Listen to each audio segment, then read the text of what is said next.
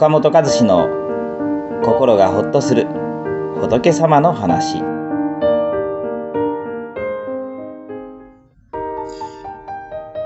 人間関係の悩みの中で最も複雑なのは親子関係です。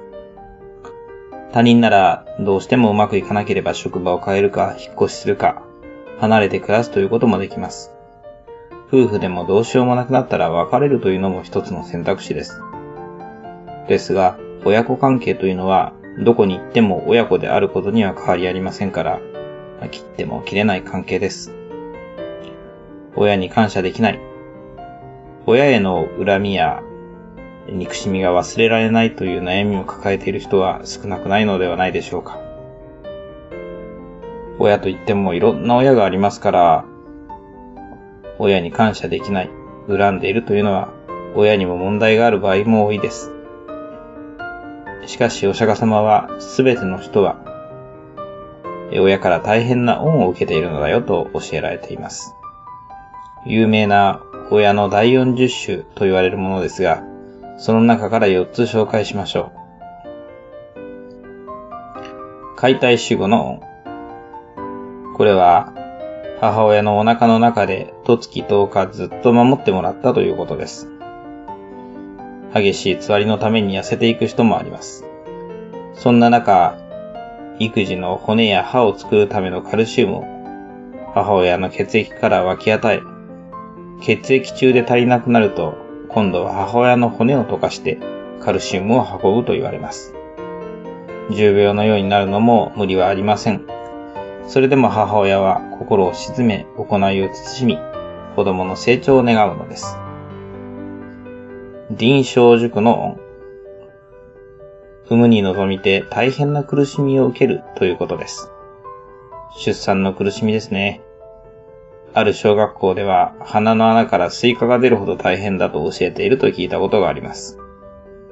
お産の苦しみを陣痛と言いますが、陣は先陣というように、戦いという意味ですから、女性にとってお産は戦場に臨むようなことなのです。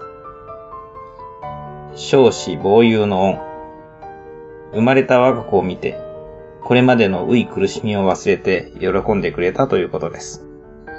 私たちの名前には、私たちが生まれてきた時の両親の気持ちや願いが収まっています。美咲、健太、幸恵、直人、などなど、どんな人の名前にも幸せになってほしい、まっすぐに育ってほしいという願いがこもっています。悪おとかぐちこという人はいませんよね。乳保養育の恩。生まれたばかりの赤ん坊は、時間を問わずお乳をねだり泣き出します。そのため赤ん坊が生まれて間もなくは、まともに寝る間もありません。このようにお腹の中で守ってもらい、大変な苦しみを乗り越えて産んでもらった。幸せを願って名前をつけ、寝る間もなく養ってもらったからこそ今あなたはここにいるのです。これらの恩は誰もが受けているものなのに、誰もが忘れてしまって記憶にすらありません。でもあなたが今、生きているのが動かぬ証拠なのです。では、どうして産んで育ってくれた親を恨んでしまうのでしょうかそれは自分自身が生まれて生きていることを喜べていないからです。こんなに苦しい人生なら、生まれてこなければよかったと、生まれてきたことを恨んでいるから、産んで育ってくれた親に感謝できないのです。反対に、喜びに満ちた人生を歩むことができれば、両親への感謝の心も湧いてくるのだと、お釈迦様はおっしゃっています。そしてそのためには幸せの種をまいていきなさいと教えられました。このお釈迦様の言葉通りに幸せに生きることができたなら、きっと親子の関係も変わってくるでしょう。両親がいなければ私は生まれることはできませんでした。この世に生を受けなければ生まれてきてよかったという身になることもできません。親の恩を知りなさいと言われる理由はここにあるのです。この番組は一般社団法人全国仏教カウンセリング協会が提供しております。